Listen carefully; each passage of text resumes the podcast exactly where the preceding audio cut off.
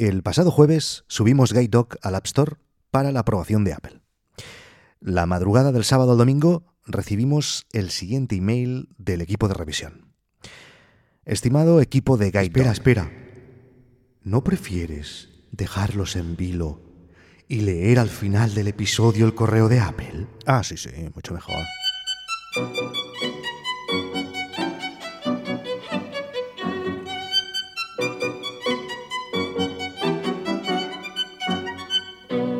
Niccolo Paganini está considerado como el violinista más virtuoso de todos los tiempos. Su destreza con el instrumento era tan impresionante que muchos decían que tenía un pacto con el diablo. Se explica que una noche Paganini estaba haciendo un concierto en un auditorio abarrotado, siempre estaban abarrotados sus auditorios, y cuando llegó a la última pieza que tenía prevista para esa noche, una de las cuerdas de su Stradivarius se rompió. Paganini, sin mutarse, siguió tocando. Minutos después, otra cuerda se rompía.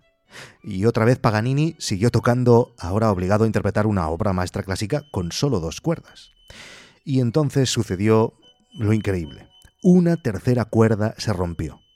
Y aún así, Niccolo Paganini siguió en sus trece terminando la pieza con una sola cuerda. Y tan brillante fue su actuación, aun y tener solo una cuerda, que la multitud se puso en pie para darle una ovación.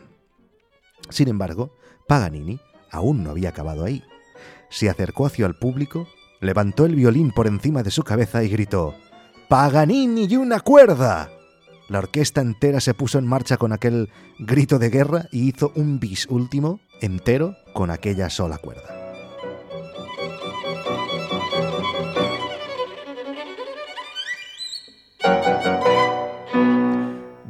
La primera cuerda que se ha roto de mi violín, ya sabéis cuál es, los subtítulos de Vimeo. Seguimos igual. Eh, Vimeo tiene ahora mismo a los millones que sea de usuarios que tienen, los que utilizan mm, su aplicación o su servicio a través de la API, completamente sin subtítulos. 12 días hace ya. La verdad es que tengo pocas esperanzas de que lo arreglen antes del lanzamiento.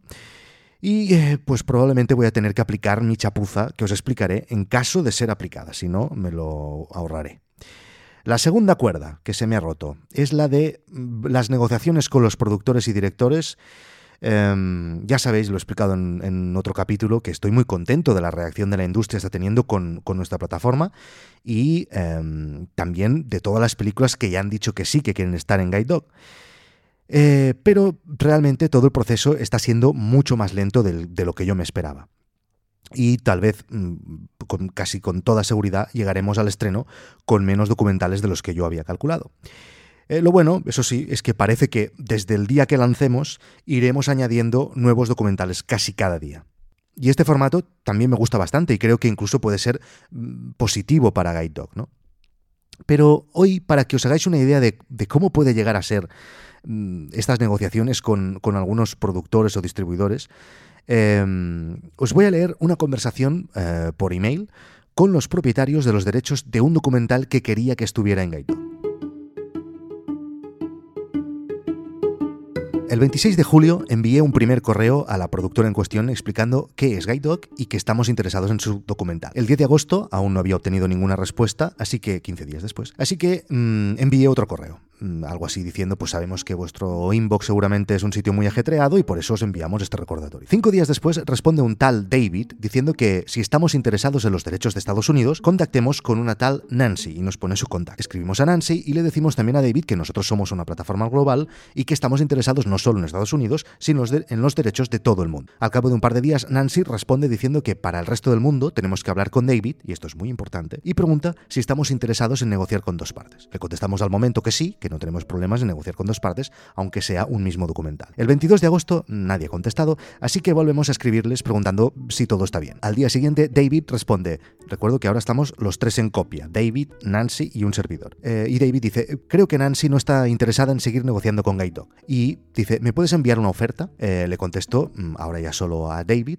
que, mm, bueno, le envió básicamente la información que le había enviado un mes antes con el primer mail donde explicaba lo que era Guide Dog y las condiciones de la plataforma. El 1 de septiembre, el bueno de David aún no había contestado y le envió otro mail recordatorio. Respuesta al cabo de cinco días. Dice David, estoy renovando la casa, trabajando en una nueva película y no tengo ayuda estos días, así que no tengo tiempo para mirarme el contrato. Me pondré en contacto contigo a SAP. Le contesto que ningún problema, que se tome su tiempo, nada más faltaría. Diez días después le informo que ya hemos decidido el día de lanzamiento, que será el 30 de septiembre, y que nos gustaría que el día del estreno su peli estuviera en nuestra plataforma. Y hace cuatro días David responde que solo puede tirar adelante si Nancy da su conformidad.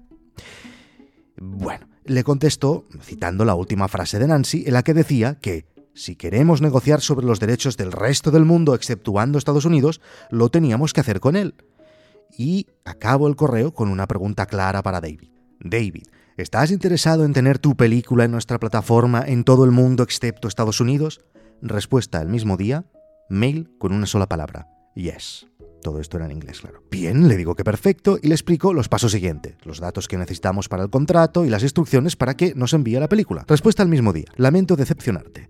He dicho que estoy interesado en el sentido que no voy a poner ningún obstáculo, pero como ya he dicho en el pasado, no puedo decidir nada si Nancy no está de acuerdo.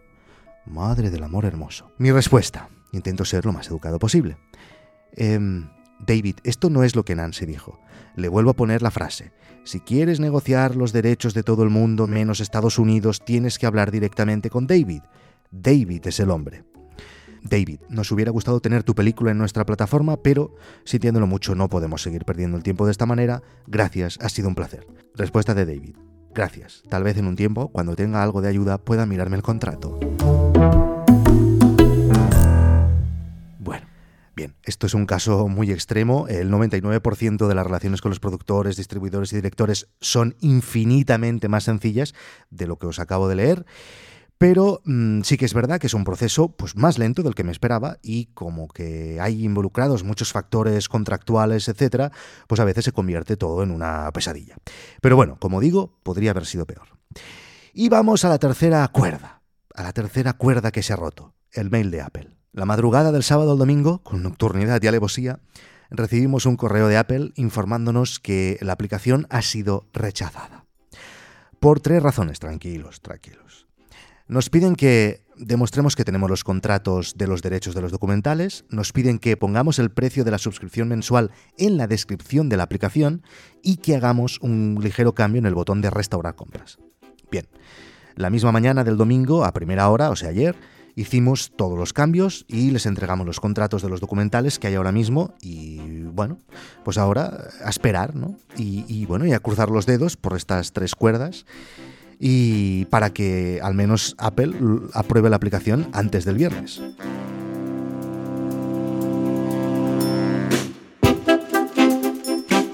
El jueves por la noche o el viernes a primera hora voy a colgar un episodio especial de No es Asunto Vuestro.